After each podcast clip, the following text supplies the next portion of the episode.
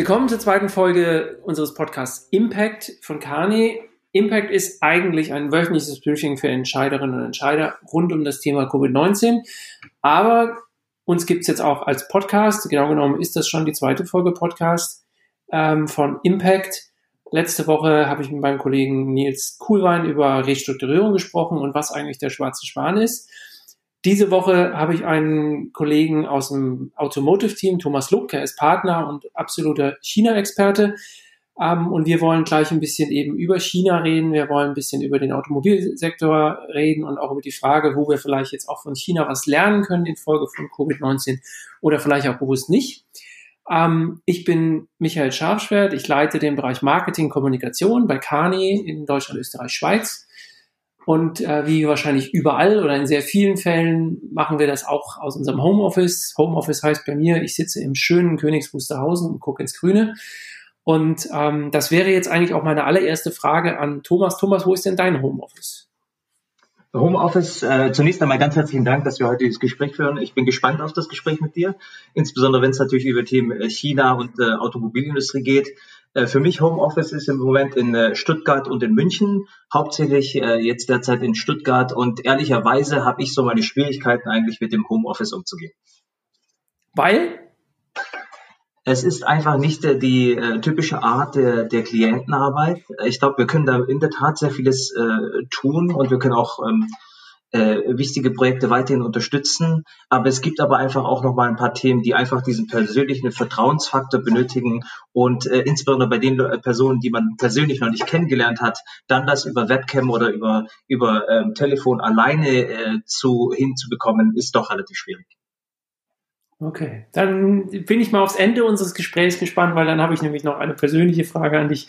Da kommen wir auf dieses Thema nochmal zurück. Thomas, du bist, äh, jetzt schon gesagt, Kenner Chinas, des chinesischen Marktes, vor allem Automobilwirtschaft. Du hast, wir waren letzte Woche, zu, letztes Jahr, schon ein Jahr her, in China zusammen für eine Startup-Reise und du hast uns da ganz tolle Insights gezeigt, uns tolle Termine beschert. Ähm, insofern die Frage, wenn wir jetzt lesen, dass in China die Wirtschaft wieder anläuft und äh, die, die Situation sich jetzt praktisch wieder ins Positive dreht, was, was heißt das konkret? Das ist eine sehr, ehrlicherweise gesagt, eine sehr vielfältige ähm, Frage, ähm, die uns natürlich alle sehr, sehr beschäftigt. Ja. Insbesondere die Automobilindustrie, ich glaube, alle kennen es, äh, irgendwie 40, 50 Prozent des Umsatzes, dann für, teilweise für größere OEMs fast 50 Prozent des Profits, äh, die engen Verpflichtungen hinsichtlich ähm, Lieferströme und dann letztendlich auch die vielen Kunden, die dann in dem chinesischen Markt existieren, ähm, haben natürlich eine extrem hohe Bedeutung letztendlich dann auch für äh, unsere europäischen, amerikanischen äh, Unternehmen. Äh, ja, wir haben dieses Thema ehrlicherweise auch in unterschiedlichen Facetten schon beleuchtet. 2016 haben wir dazu auch relativ viel gesprochen gehabt, auch äh, inwieweit äh, wir eine gewisse Abhängigkeit von dem chinesischen Markt verspüren. Und auf der anderen Seite habe ich jetzt auch ehrlicherweise, bevor das Ganze wirklich in den Medien, äh, insbesondere in Bezug zur Automobilindustrie gesetzt worden ist, im Februar, Anfang Februar, eigentlich auch äh, mit der Überschrift betitelt, eigentlich ähm, ob äh, jetzt eigentlich wir ein äh, Dark Year ähm, der Automobilindustrie jetzt vor uns haben aufgrund der aktuellen Situation. Was man jetzt hört, ist, äh, dass in der Tat äh, zentral vorgegeben ist, ähm, dass man die Wirtschaft wieder ankurbeln soll. Da gibt es extrem hohe äh, Förderprogramme, äh, äh die insbesondere mittelständische und große Unternehmen natürlich ähm, unterstützen. Und ähm, ja, es gibt eine klare Anweisung eigentlich, äh, dass man diese Themen aufnehmen soll, auch wenn in vielleicht in gewissen Bereichen tatsächlich auch ähm, das mit der aktuellen äh, Virussituation vielleicht noch nicht ganz abgeklärt ist. Aber klares Ziel ist eigentlich jetzt äh, von der chinesischen Regierungsseite her, als auch von, der Chine äh, von den chinesischen Unternehmen vor Ort, hier wieder ähm, die volle Wirtschaftslast eigentlich aufzunehmen. Hm. Kann man denn sagen, dass in China jetzt während dieser Akutphase eigentlich wirklich jetzt gerade im Bereich Automobil eigentlich die Produktion im ganzen Land stillstand oder war es dann, gab es dann aber nochmal regionale Unterschiede, weil es ja doch ein riesiges Land. Ähm, Im Großen und Ganzen eigentlich war äh, kompletter Stillstand dann zu vermelden. Ähm, das wurde dann relativ äh, zentral ausgesteuert. Das ist ja auch ähm, eine der der Möglichkeiten, die dann tatsächlich ähm, in China äh, so auch effektiv äh, umsetzbar sind.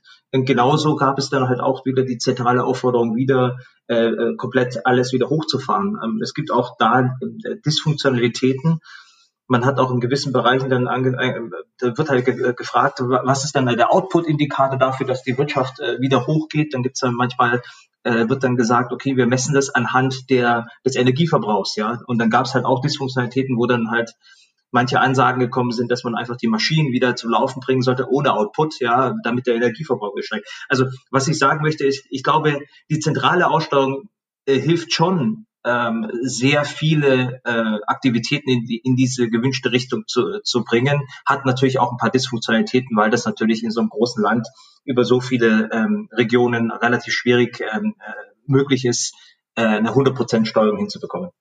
Ja. Hm. Und ähm, gibt es dann auch Ziele, dass, bis wann man wieder praktisch eine Volllast oder zu einem Normal, zu einer Normalsituation zurückkommen will? Oder ist jetzt vor allem, äh, und vor allem, wenn man irgendwelche Ziele ausgibt, ist es dann so, wie du es gerade gesagt hast, im Zweifelsfall werden einfach die Maschinen angestellt. Ähm, also gibt es darüber Informationen? Die Zielsetzung ist äh, schon relativ klar, nachdem eigentlich die Beauftragung gekommen ist, jetzt wieder in, in die Gänge zu kommen, dass in wenigen Wochen eigentlich mit einer äh, Volllast eigentlich ähm, zu rechnen ist. Ähm, was den meisten eigentlich viel mehr Sorgen machen, sind die zwei Aspekte. Und zwar einerseits ähm, ist die Nachfrage dann zu dem Zeitpunkt auch auf der Höhe. Das ist ein ganz großes Thema. Und das andere Thema ist, ähm, inwiefern äh, tatsächlich äh, die einzelnen Unternehmen auch bereit sind, äh, hier diesen Schritt zu gehen und auch insbesondere vor dem Hintergrund einer potenziellen zweiten Welle auch schon hier die, die Produktion im vollen Umfang eigentlich zu starten. Ne? Also wenn es da einfach eine zweite Welle gibt, auch auf die muss man äh, gerüstet sein und äh, das äh, wird sich dann natürlich wiederum auf die Produktivität als auch auf die Nach Nachfrage niederschlagen. Zu dem Thema Nachfrage da hat sich extrem viel geändert. Also es wird sich auch viel ändern. Also ich habe es auch irgendwie Anfang Februar mal dargelegt. Ähm, wir merken es jetzt, glaube ich, auch hier in Europa, äh, wie von der Liquidität, von dem Engpässen her, wie Unternehmen da relativ leicht in bedrohliche Situationen kommen. Das ist in China bei dem äh, begrenzten Mittelstand und dann sehr vielen kleinen Unternehmen umso größer der Faktor. Also bei weitem, also Faktor 10, Faktor 20 hoch, ähm, sind da viel mehr Betroffene in einer wirklichen existenziellen Notlage. So, äh, um die wird man sich natürlich kümmern. Nichtsdestotrotz ist äh, da äh, dann der Anreiz, Investitionen zu betreiben oder allein irgendwie bestimmten Konsum ähm, äh, auf sich zu nehmen, der nicht absolut notwendig ist, natürlich sehr, sehr begrenzt. Also man spricht in China dann schon davon aus, gibt es dann eigentlich für einen längeren Zeitraum dann einfach auch äh, a New Norm, ja, wie man eigentlich ähm, äh, im Lebensstil sich verhält und wie man seine, sein Konsumprofil eigentlich aussieht. Ähm, und ähm, das wirkt sich natürlich dann auch sehr stark auf unsere Klienten hier in Deutschland aus, äh, Automobilhersteller, Zulieferer und so weiter.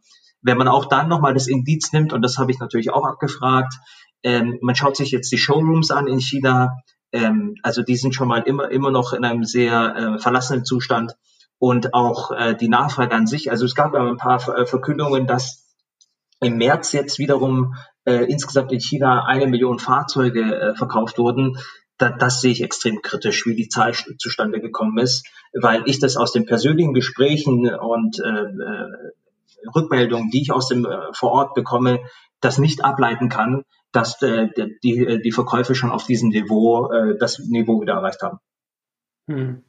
Würde denn, also um so ein Verhältnis hinzukriegen, würde denn für die ganzen, oder für die chinesische Automobilindustrie ein, ein starker wie der chinesischer Markt, die Binnennachfrage, die bestehen würde, eigentlich reichen? Oder wie stark ist die Exportabhängigkeit von der chinesischen Automobilindustrie von dem, was eben in Europa und, und, und den USA passiert?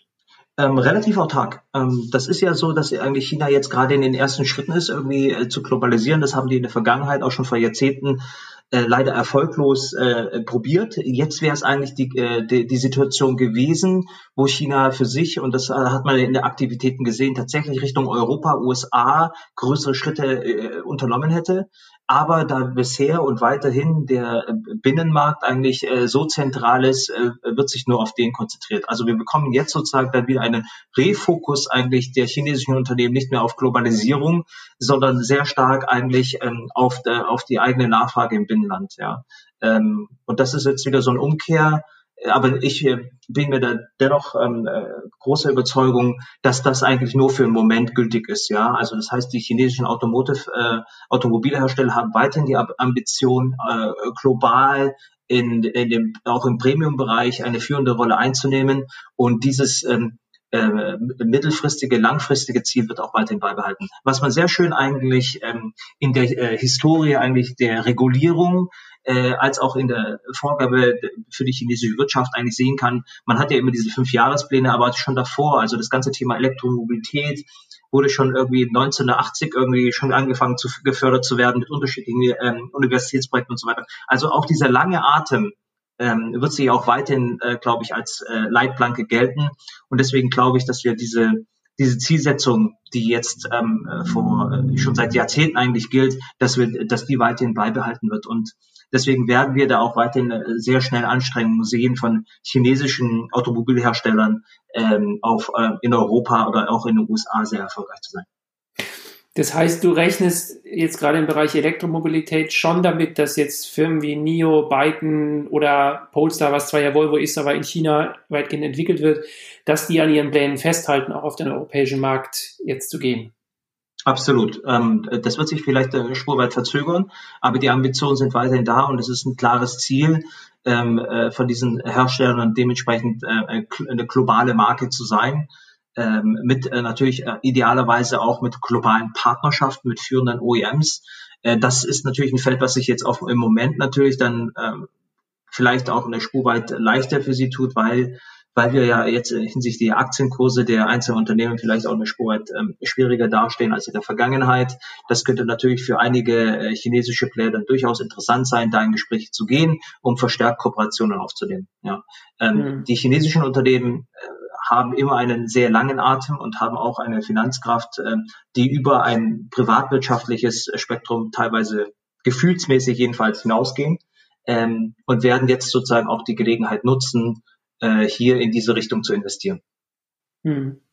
Heißt es denn dann umgekehrt für jetzt gerade deutsche Autobauer, für die der chinesische Markt ja so, so wichtig ist, dass es für sie eigentlich jetzt schwerer oder leichter wird? Also ist jetzt China, weil sie so ein wichtiger Markt sind, weil sie autark sind, macht man da eher vielleicht zu und will jetzt eher die eigenen Marken nochmal stärker fördern, um das zu sichern? Oder glaubst du, dass, äh, dass es für die deutschen Autobauer weiterhin dieser vorsichtige Öffnung, die stattgefunden hat, auch weiter passieren wird?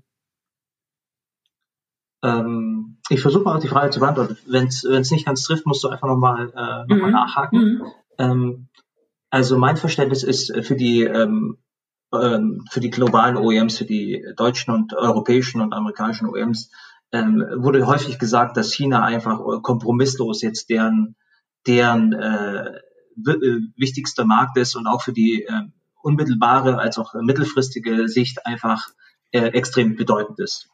Ne, nichtsdestotrotz ähm, haben wir jedenfalls 2016 ja auch schon mal gesagt, äh, dass man auch Richtung andere Märkte genauso schauen muss, um das ganze Thema so eine Spur weit auszubalancieren. Ich glaube schon, dass man jetzt schon in einer sehr starken Abhängigkeit von dem Markt, das, das sehen wir ja eins zu eins äh, vor Ort ist, und dass sich diese Abhängigkeit von dem Markt, der sehr spezielle Regeln hat, auch dazu führt, dass sozusagen die Art und Weise, wie wir uns wettbewerbstechnisch aufstellen wollen, bezüglich Technologieplattformen, bezüglich äh, Ko äh, ähm, Kooperationen, dass, äh, dass, äh, dass diese Abhängigkeit von diesem Markt auch Auswirkungen hat, äh, inwiefern wir da völlig frei sind in der Wahl äh, unserer, unserer äh, Geschäfte, die wir hinsichtlich Kooperationen und so weiter ausbauen. Und ähm, da, äh, da denke ich schon, dass man das äh, sorgfältig abwä äh, abwägen muss und unter Umständen in der Tat auch vielleicht äh, mehrere Optionen äh, aufbauen muss, äh, damit man nicht nur sozusagen ähm, in einem Markt erfolgreich sein kann. Hm. Hm. Umgekehrt wäre natürlich, gab es ja auch schon Berichte, Spekulationen, ja der Moment, wo man jetzt vielleicht als chinesischer Investor sagt, jetzt schlage ich mal zu und kaufe mich mal systematischer in äh, OEMs aus anderen Ländern ein. Ja, Oder das ist richtig. Hm. Das ist richtig. Ähm, ich glaube ehrlicherweise, und das äh, äh, sieht man ja, dass natürlich der Aktienkurs bei den bei vielen OEMs äh, sich in kürzester Zeit wirklich dramatisch nach unten entwickelt hat, sodass äh, das natürlich irgendwie so ein Zeitfenster darstellt, wo man tatsächlich in die Richtung gehen kann. Es gibt natürlich noch ein paar weitere Themen, die man berücksichtigen muss hinsichtlich äh, ob dann äh, der OEM im Konglomerat auch dann dem äh, letztendlich äh, eine Bank mit dabei ist und dann muss dann die Bankaufsichtsbehörde dem zustimmen und so weiter und so fort.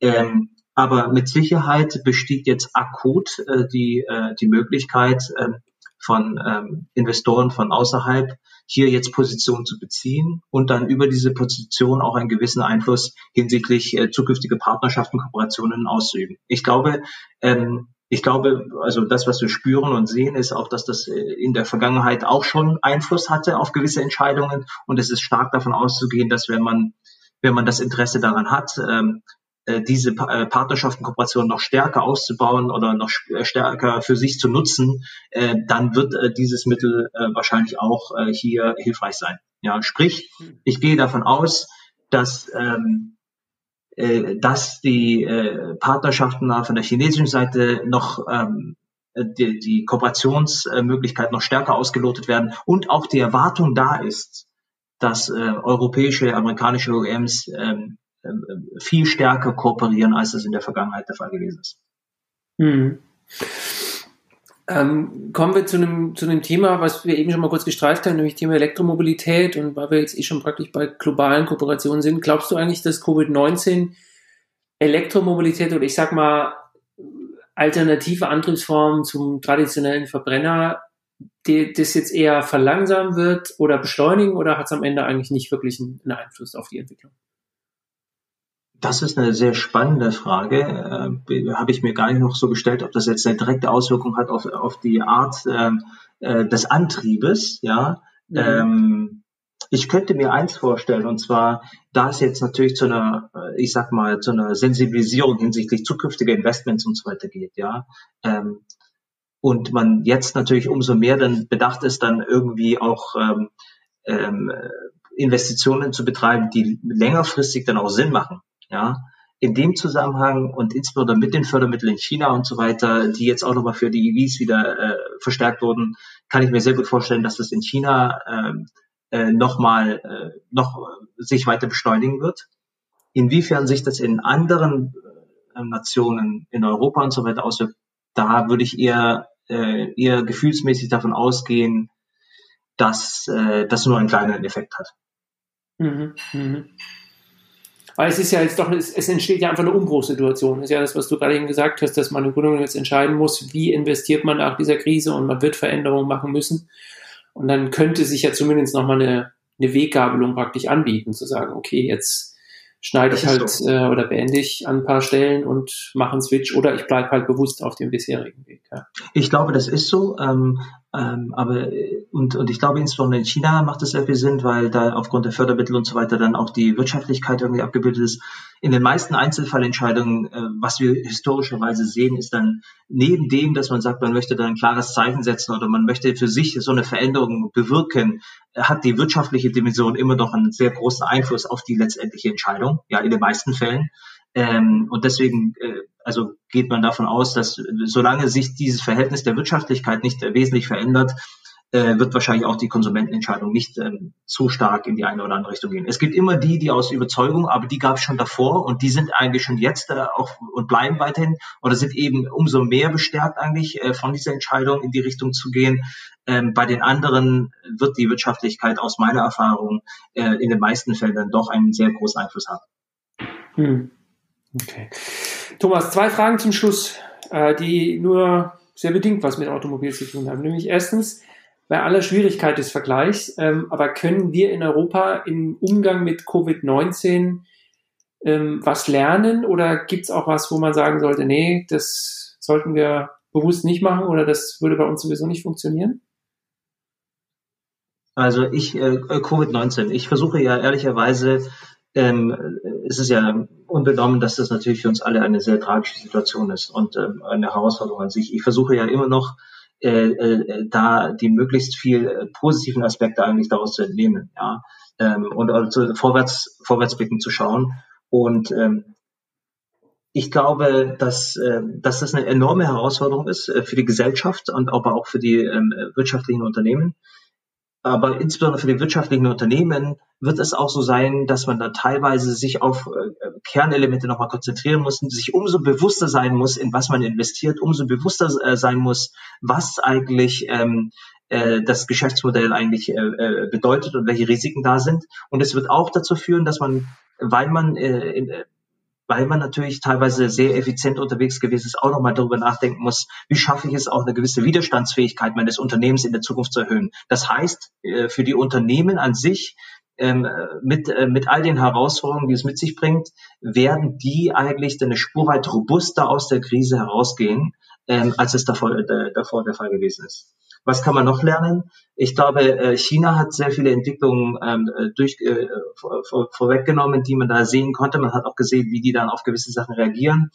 Ähm, ich würde mir wünschen, und das haben wir auch damals mit der ähm, Innovationstour in China ja so eine Spur weit gesehen, ich würde mir wünschen, dass wir eine Spur weit ähm, aufmerksamer, vielleicht auch äh, anschauen, wie der chinesische Markt äh, teilweise reagiert, äh, wie da Entscheidungen getroffen werden und dann gewisse Offenheit haben, auch von diesen Möglichkeiten zu lernen.